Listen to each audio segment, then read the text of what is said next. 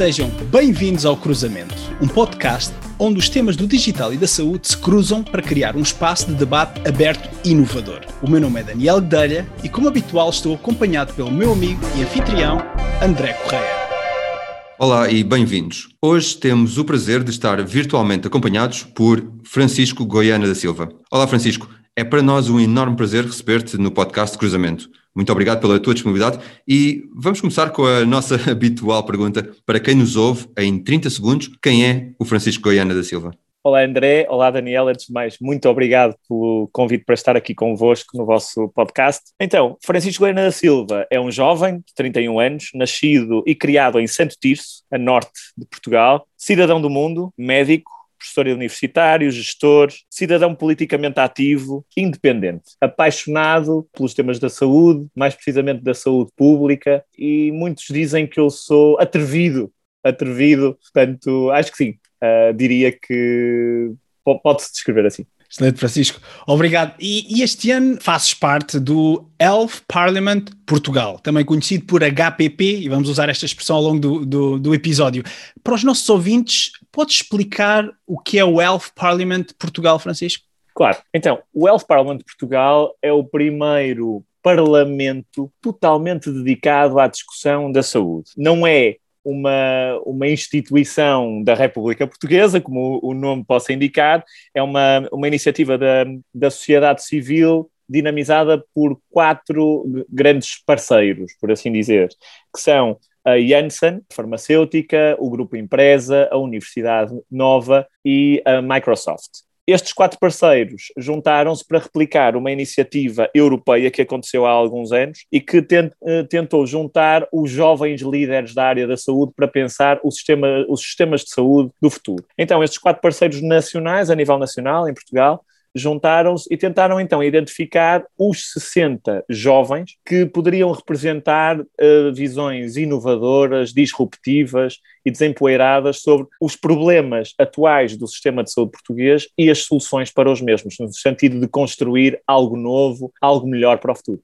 E o Health Parliament de Portugal, HPP, tem várias comissões, sendo que uma delas está relacionada com as tecnologias na área da saúde. Podes apresentar-nos as principais medidas propostas pelo HPP na área das tecnologias? Claro, então hum, disseste bem, André, o HPP tem seis comissões. Pronto, Comissão de Oncologia, Sustentabilidade e Equidade, Saúde Mental, Recursos Humanos em Saúde, Tecnologia e Integração de Cuidados, Inovação e valor em saúde. Pronto, relativamente à, à Comissão de Tecnologia e Integração de Cuidados, eu acho que um, foram feitas uma série de, de, recomendações que vão ser tornadas públicas também no livro que vai ser lançado pelo Health Parliament de Portugal e disponibilizado à sociedade civil, mas dessas uh, recomendações eu talvez frisasse duas que são aqui mais simples e rápidas de explicar. Uma dessas recomendações é a necessidade de tentarmos standardizar e alinhar a linguagem usada em termos de dados pelas diferentes entidades, instituições e hospitais do sistema de saúde português. Porque hoje em dia existem muitas linguagens, muitas formas diferentes de tratamento de dados que tornam então a sua comparabilidade muito difícil e o seu uso muito difícil. E uma segunda medida poderia ser então também uma necessidade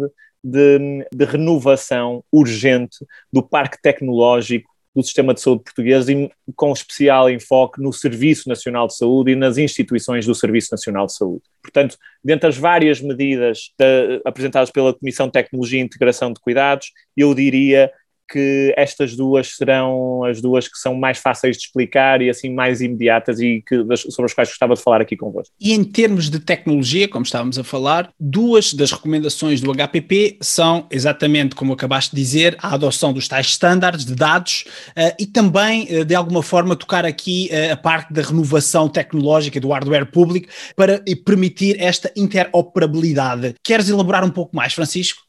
Sim, sim. Hoje em dia nós vivemos numa, num, em tempos em que a saúde já não se faz em nichos, a saúde já não, não se faz de uma forma meramente paternalista, em que a saúde um, já não se financia por menos, uh, meramente por atos e por uh, quantidades de, de procedimentos executados. Hoje falamos de um conceito de valor em saúde e de qualidade e de conceitos tão importantes como qualidade e saúde e outcomes em saúde. E, portanto, os dados são para isto essenciais. Numa sociedade em que nós temos cidadãos cada vez mais informados e que querem ter direito também a aceder aos dados e a escolher, não é? Além dos cidadãos, também os, os líderes políticos, para tomarem boas decisões políticas uh, e estratégicas, precisam ter acesso a dados que lhes permitam suportar essas decisões. E hoje em dia, estes exercícios, os vários exercícios que eu, vos, que eu acabei de referir, são muito difíceis de, de executar, porque as diferentes entidades e instituições do, do sistema de saúde português, e aqui incluo tanto uh, unidades públicas, privadas e também do setor social, tendem a usar linguagens diferentes, dada a sua autonomia e, a sua, e muitas vezes a falta de discussão entre si. E aquilo que nós achamos é que faz cada vez mais sentido que todas estas entidades de saúde possam usar uma mesma linguagem, para que seja possível, de uma vez por todas, compararmos, fazermos benchmark entre eh, instituições de saúde dos diferentes setores e mesmo eh, dentro das instituições de saúde de cada um deles. Este trabalho é um trabalho que ainda não está feito, é um trabalho que implicará trazer à mesa e sentar a uma mesa os líderes dos diferentes setores de saúde, os líderes das entidades de saúde também do, do Serviço Nacional de Saúde, para que se chegue a um consenso sobre qual é que deve ser a linguagem, o idioma comum uh, do futuro. No dia em que nós conseguimos ter dados comparáveis, porquê? Porque vão todos usar este mesmo idioma, é, é, esta mesma linguagem, Portugal terá um potencial enorme, não só a nível interno para fazer melhores decisões em termos de saúde, e também para permitir aos cidadãos para, por exemplo, saber qual é o hospital a que querem ir, qual é o hospital que tem melhores outcomes em saúde para aquele eh, tipo específico de patologia, mas também a nível internacional, por exemplo, na sua relação com, as, com a indústria farmacêutica. Olhar aqui, por exemplo, um exemplo muito recente, em que Israel uh, fez uma parceria com uma grande farmacêutica para também aceder a, vacinas de, contra o Covid-19 uh, de uma, numa forma de early stage. Porquê? Porque, porque Israel conseguia ter dados muito robustos e muito comparáveis dos seus cidadãos, dados de saúde. Ora, Portugal pode conseguir fazer uma coisa muito do género, desde que tenha esta ambição, a ambição de investir na parte tecnológica, investir na parte dos dados de saúde e colocar todos os seus players a falar a mesma língua. Sobre o segundo ponto, de que vocês me estavam a questionar, que tem a ver então com a renovação do parque tecnológico das entidades do Serviço Nacional de Saúde, este ponto é simples. Por muitos sistemas que nós tenhamos, por muitas guidelines, por muitas boas práticas que nós tenhamos, se nós não temos computadores e máquinas que aguentem essa tecnologia, uh, é o mesmo que tentar fazer omeletes sem ovos, não é? Além de que isso torna-se uma dor de cabeça para os profissionais de saúde. Começam a ver a tecnologia como um inimigo, como um obstáculo e não como algo e como um instrumento que pode e deve facilitar a sua, a, o seu exercício e até a qualidade das suas tomadas de decisão. E, portanto, aquilo que nós propomos é esta renovação, mas vamos mais além, porque muitas vezes o problema não é só queremos renovar e libertarmos dinheiro para esta renovação. O problema é que muitas vezes depois a forma como se compram estas máquinas, o tempo que demora a comprá-las e depois a manutenção que elas precisam, tornam sempre as soluções pouco perfeitas. E, portanto, nós aqui até, uh, o Health Parliament até se chega mais à frente e fala de ideias como por que não, em tudo o que diz respeito a, a computadores a, a, usados pelos profissionais de saúde no Serviço Nacional de Saúde, por que não recorrermos a modelos como leasing para garantirmos que temos sempre computadores em ótimas condições, os computadores de ponta, que são renovados, que são mantidos de forma a garantir aquela que é a missão da tecnologia, que é melhorar a qualidade dos cuidados de saúde prestados e tornar a prática de saúde dos profissionais mais ágil, mais eficiente, mais rápida e mais simples melhorar a qualidade de vida, isto obviamente está muito relacionado também com a prevenção na saúde e já falámos várias vezes deste tema nestes, nestes episódios. Eu lembro, por exemplo, a conversa que tivemos com o Ricardo Batista Leite sobre o tema. Do teu ponto de vista, qual é a tua visão relativamente ao investimento que é feito em Portugal, nomeadamente para a prevenção? Então, esta, esta questão, eu acho que nesta questão não é nada uh, melhor do que usar números para, para começar a, a discussão. E, de facto, nós, se olharmos uh, ao panorama europeu, os países tendem a, a investir uh, nas áreas da, da prevenção uh, da doença e promoção da saúde cerca de 3% dos seus orçamentos da saúde, do, da parte do orçamento de Estado que é dedicado à saúde, 3%. E, e diga-se de passagem que os países europeus estão todos a sofrer um problema, por assim dizer, comum, que é uma brutal incidência e prevalência de doenças crónicas, que são as doenças comportamentais e que, portanto, são normalmente aquelas que são preveníveis se os fatores de risco que as originam sejam prevenidos. Ou seja, mesmo esses 3% que são em média usado, usados pelos países europeus para tentar prevenir as doenças crónicas não chegam, ok? Não chegam. Ora, se olharmos para a realidade nacional, Portugal é o campeão, por exemplo, na prevalência de diabetes a nível europeu, não sei se vocês têm noção. E estamos, eh, não estamos muito bem posicionados no que diz respeito à prevalência de outras doenças crónicas que, tenham, eh, que implicam gastos tão avultados para o nosso sistema de saúde. Dito isto, nós, o que seria mais óbvio, seria que, ok, se nós temos um problema pior de doenças crónicas, nós então devemos estar certamente a investir mais do nosso orçamento da saúde para as prevenir. Isto seria o lógico. Mas não, em Portugal acontece exatamente o oposto. Nós investimos mesmo menos. Com, uh, comparando com o nível de investimento de 3% em média da Europa, Portugal investe menos de 1% nas áreas da promoção da saúde e prevenção da doença. Portanto, não, nós não só temos um problema mais grave em termos de prevalência de doenças crónicas do que todos os nossos pares a nível europeu, ou grande parte deles, como investimos menos em tentar resolver esse problema a médio e longo prazo. Lanço aqui a pergunta: por que será? Certamente será porque nós eh, estamos sempre mais preocupados em investir em medidas têm impacto muito imediato e esse impacto normalmente não é impacto em termos de qualidade e de outcomes em saúde, é um impacto em termos eleitoralistas, porque dá muito mais votos investir a construir um hospital do que investir a implementar políticas de saúde ou a implementar uma sugar tax ou a implementar um programa de alimentação saudável para as crianças nas escolas.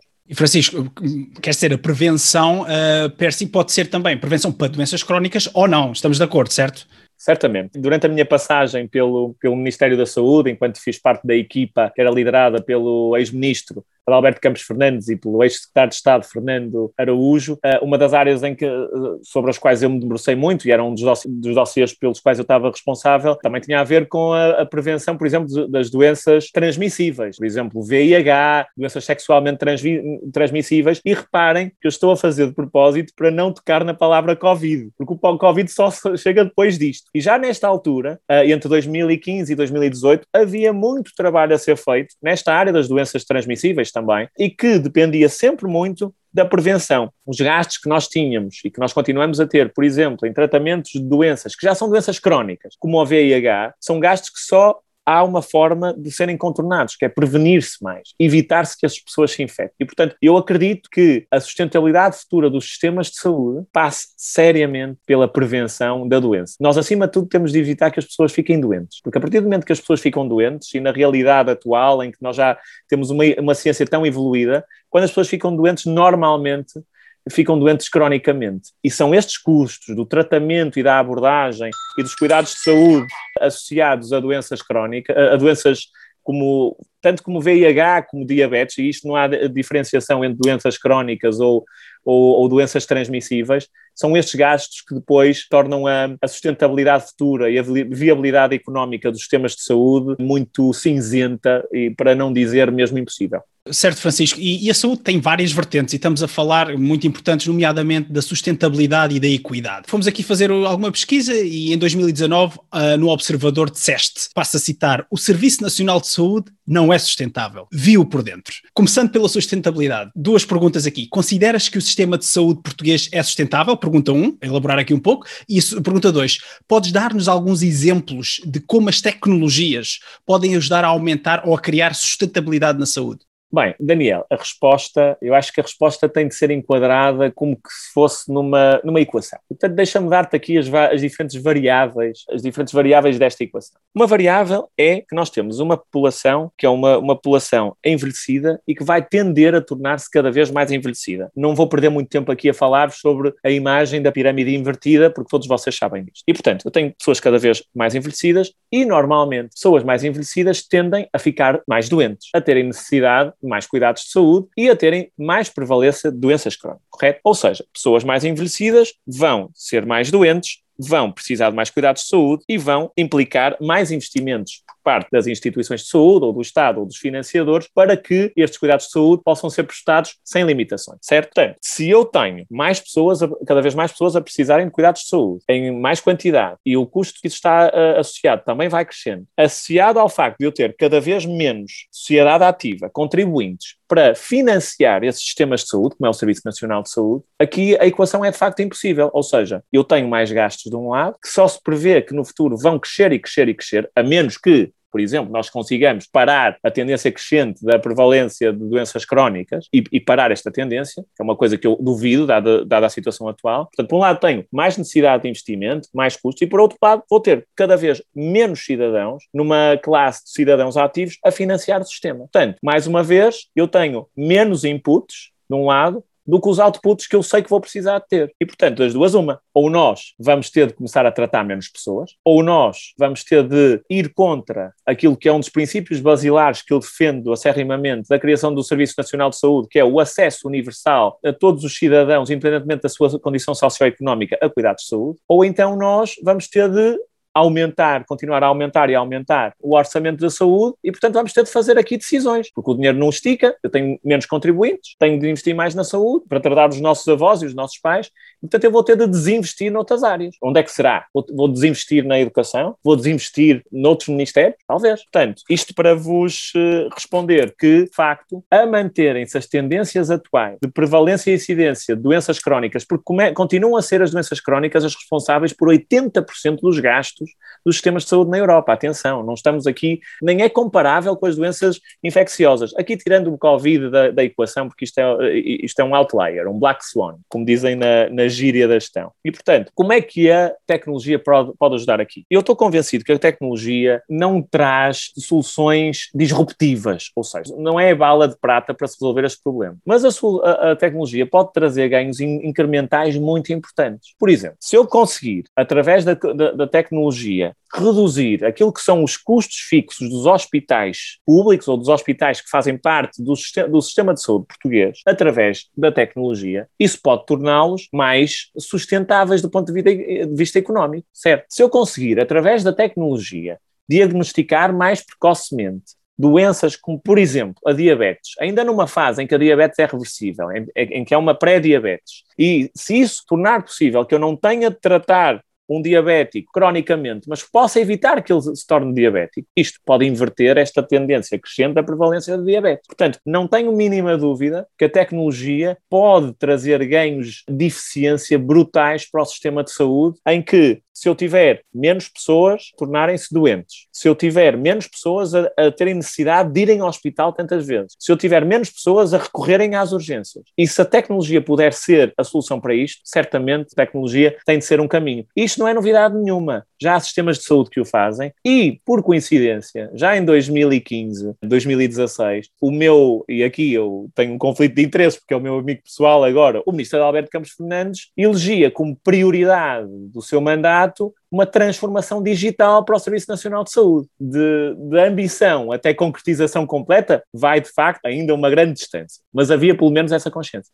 E, e, vou aqui também, se calhar, pegar em algo que disseste: acesso universal. Este é também outro elemento muito importante na saúde, ou seja, a equidade. Quais as medidas propostas pelo HPP nesta área, Francisco? E de que forma é que as tecnologias, mais uma vez, podem ajudar neste processo? As medidas de equidade foram propostas pela comissão que se debruçou sobre os temas da equidade e da sustentabilidade. Portanto, na minha perspectiva pessoal, eu acho que qualquer medida que promova a sustentabilidade também acaba por promover a equidade, pelos motivos que vos disse ainda há pouco. Agora, mais, uh, mais focando na equidade de uma forma mais imediatista. Nós sabemos que, por exemplo, esta pandemia veio trazer aqui desafios ainda maiores no que diz respeito ao acesso a cuidados de saúde pelos doentes não Covid. E nós sabemos que se já havia problemas de equidade no acesso para outras doenças que não Covid antes da, da pandemia, então o problema só veio agravar-se. E, portanto, uma das medidas que nós propomos é que, numa, numa fase uh, agora futura, de forma a garantir esta equidade, que todos os doentes que não consigam aceder, por exemplo, a consultas de especialidade ou intervenções cirúrgicas no tempo recomendado e clinicamente aceitável nos hospitais do serviço público, possam aceder a esses mesmos serviços fazendo uso de hospitais privados e de entidades privadas que estejam disponíveis para fazê-lo sempre através de financiamento do Estado e da devida contratualização por parte da, do Estado e do Ministério da Saúde. Isto é uma das medidas que nós propomos. Além disto, isto tem mais a ver até com, com uma questão de eficiência do próprio uh, sistema de saúde do que propriamente de uma forma mais direta com, e, com equidade. Mas para nós é muito, muito importante que seja reforçada a liberdade de escolha. E a liberdade de escolha está muito, está muito relacionada com equidade, porque normalmente quem tem liberdade de escolha em Portugal é quem tem dinheiro. Portanto, quem tem dinheiro pode escolher se quer ir para o hospital A, B ou C privado, ou então se vai para o público. E aquilo que nós não podemos correr o risco é transformar o Serviço Nacional de Saúde no Serviço Nacional dos pobres. Isso não podemos correr esse risco, porque nunca o foi, não foi essa a sua missão, nem é essa a sua missão. E, portanto, uma das outras medidas, certamente, que nós propomos é uma transformação progressiva do atual modelo que nós temos agora no Serviço Nacional de Saúde, que é um, é um modelo, modelo beveragiano, que é muito inspirado no modelo inglês, ok? É, é que é tudo público, hospitais geridos por, uh, pelo Estado, financiados pelo Estado, regulados pelo Estado, ou seja, o Estado toma conta de tudo. Para um modelo tendencialmente mais bismarckiano, que é um modelo mais próximo, por exemplo, do sistema alemão, em que de facto temos um Estado forte, um Estado que regula bem, que toma bem conta das instituições e que, acima de tudo, defende sempre os interesses do utente. E os interesses do utente não são ser tratado num hospital porque ele é público, não é esse o interesse. O interesse do utente é ser bem tratado, independentemente do hospital ser público, privado ou social. E a função do Estado é então garantir que tem as parcerias necessárias com essas infraestruturas, garantindo mais acesso, garantindo mais equidade. E, portanto,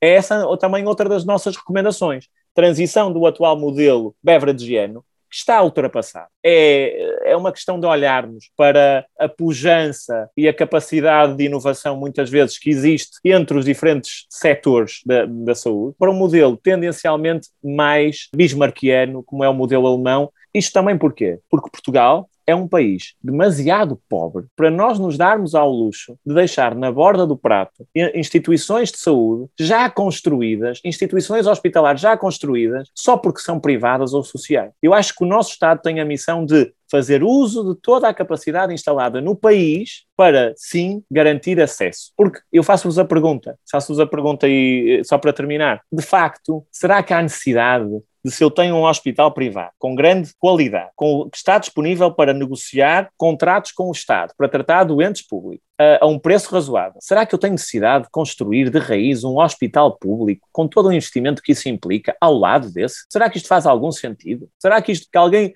será que nos estamos a lembrar de qual é que é o interesse das pessoas? Uma excelente pergunta, Francisco, e desafio os nossos ouvintes a, a escreverem nas caixas de comentários uh, que nós temos uh, disponíveis. É controvérsia, eu não sou politicamente correto, mas pronto, já sabiam, Daniel, já sabiam. A resposta a esta pergunta. Não, excelente, Francisco. Ainda pegando nisto e, e também tiveste no governo, um, afirmaste na altura, e vou passar a citar: no futuro os doentes vão passar a ir menos aos hospitais e os computadores, em articulação com os profissionais de saúde, vão agilizar os diagnósticos, aumentando a sua qualidade e rapidez. Agora, olhando olhando para Portugal, gostava de perguntar onde estamos nesta jornada e que medidas concretas foram tomadas quando estavas no governo para fomentar esta transformação.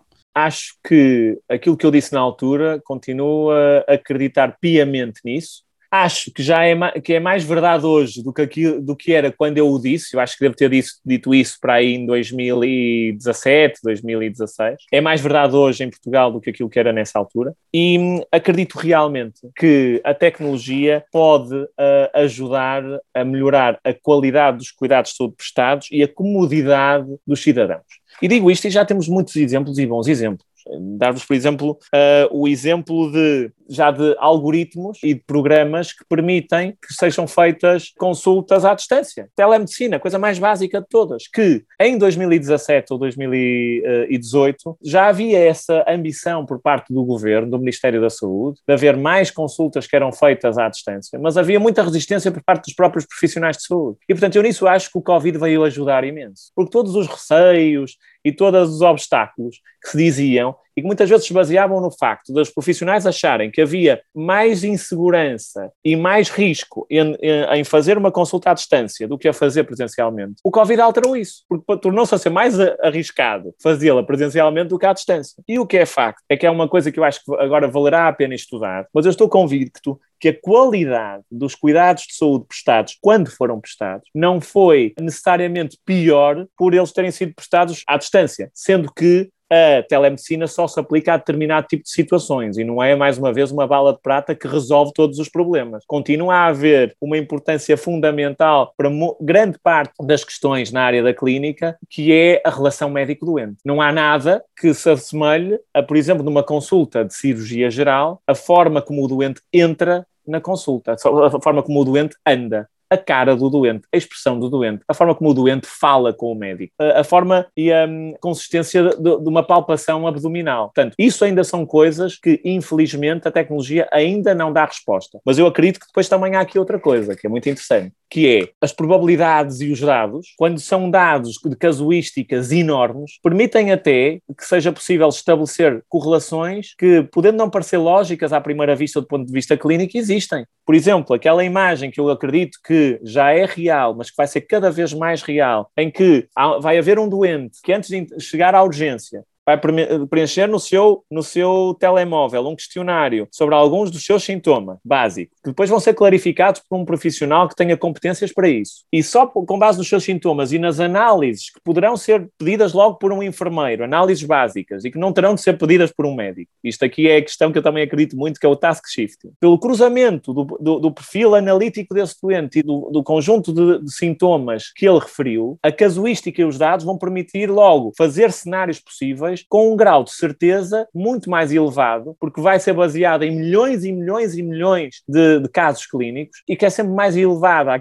casuística do que aquela que é, por muito boa que seja, a memória de um profissional de saúde. Porque hoje em dia, uma das melhores e das mais importantes ferramentas do médico tradicional é a sua memória, é a recordação daquilo que aprendeu na faculdade e todos os doentes que viu. Eu acho que me estou a esquecer aqui da última parte. O que é que o governo, quando eu estive lá no Ministério da Saúde, o que é que o ministro Alberto Campos Fernandes e o, e o Estado de Estado Araújo fizeram nesta área. Eu acho que houve várias iniciativas muito interessantes e já vos disse que uma das prioridades, logo assumidas desde, desde logo, foi uma transformação digital. Mas, por exemplo, o reforço, sem qualquer tipo de dúvidas, da ideia e do projeto que já vinha adiante, vinha do Dr. Paulo Macedo, que era das receitas sem papel, e o, o facto de ter investido ainda mais nesse projeto, que hoje em dia nós percebemos que foi fundamental no conceito de pandemia, porque as pessoas já não precisaram de ir ao hospital para receber a sua, a sua receita por SMS. Isso foi tão importante. Investimento nessa área, a criação do portal do SNS, por exemplo, e da plataforma da transparência. O facto de, de, de e aqui vou dizer, de se ter tido de obrigar praticamente as instituições de saúde, o Serviço Nacional de Saúde, os hospitais, a carregarem dados diários sobre, por exemplo, tempos de esperas na, nas urgências. Pela primeira vez foi possível nessa altura que um doente, antes de sair de casa, pudesse ir escolher a doença, a, a urgência, perto de si, de acordo com o tempo de espera que lá estava, em tempo real. Creio que, infelizmente, e talvez isso tenha a ver também com as prioridades políticas de cada um dos governantes que vai ocupando a cadeira de Ministro da Saúde, acho que isso hoje já não é possível. Mas tenho pena que isso já não seja possível. Mas isto são apenas alguns, alguns exemplos. Falámos também, telemedicina também era uma, uma prioridade já nessa altura, com níveis crescentes já nessa altura. E, e uma questão que não tem só a ver com tecnologia, mas que também é muito determinada pela tecnologia, que foi um projeto que foi desenvolvido ao longo de vários anos e que foi lançado mesmo, mesmo pouco tempo depois do Ministro Alberto Campos Fernandes ter saído do Ministério da Saúde, que é a questão da hospitalização domiciliária, que é importantíssimo. A tecnologia pode e vai desempenhar e já desempenha um papel importantíssimo nessa área e acho que isso também vai ser uma das respostas àquilo que vocês diziam há pouco, que é, no futuro, os doentes vão menos ao hospital? Pois vão, porque até vão ser internados em casa. Pergunte-se a quem quer que seja, que se tiver uma condição, claro, que clinicamente aceitável para isso, se não prefere estar internado em casa, desde que devidamente acompanhado, a estar numa enfermaria de um hospital sujeito a apanhar uma série de, de infecções hospitalares completamente indesejáveis. Eu acho que não há dúvida. Francisco, e, e referiste também a receita digital, a importância de dados na análise clínica, etc. Portanto, isto são, são, também aqui áreas em que, em que o digital e a saúde realmente se cruzam com, com bastante sucesso. A conversa está muito agradável, mas estamos de facto a chegar ao fim. Eh, muito obrigado pela, pela participação e pelas tuas ideias, pela partilha destas ideias. Focamos, ou ficámos com uma ideia muito mais clara do que é o HPP e qual é a sua missão. Abordámos os temas da sustentabilidade e equidade na saúde eh, e discutimos também uh, estes, todos estes exemplos que, onde realmente a saúde e a tecnologia se cruzam uh, de uma forma eficaz e eficiente. Haveria muito mais para falar. Ficamos por aqui. Caso os nossos ouvintes queiram saber mais sobre ti ou acompanhar a tua atividade, onde é que podem encontrar online? Onde é que me podem encontrar online? Epá, esta é aquela pergunta em que eu ia já falar do meu Instagram e do meu Facebook. Certamente que não será difícil encontrarem no Instagram ou no Facebook, mas podem contactar-me certamente através do meu e-mail pessoal, franciscogoianasilva.gmail.com. Também não seria nada difícil de o adivinhar, portanto aqui fica, contactem-me e sempre disponível para ter boas conversas sobre saúde, sistemas de saúde e o futuro. Obrigado, Francisco. Quanto a nós. Obrigado, Daniel. Obrigado, André. Obrigado, muito obrigado, Francisco. Quanto a nós, eh, podem também encontrar-nos no LinkedIn e Twitter. Uh, para feedback sobre o podcast, visitem o nosso website e podem simplesmente googlar uh, Cruzamento Podcast. Esta informação estará nas notas do episódio. Por favor, deixem-nos os vossos comentários uh, através das diversas plataformas, nomeadamente o iTunes, Spotify. Por agora, despedimos-nos e até uma próxima conversa. Até breve. Adeus.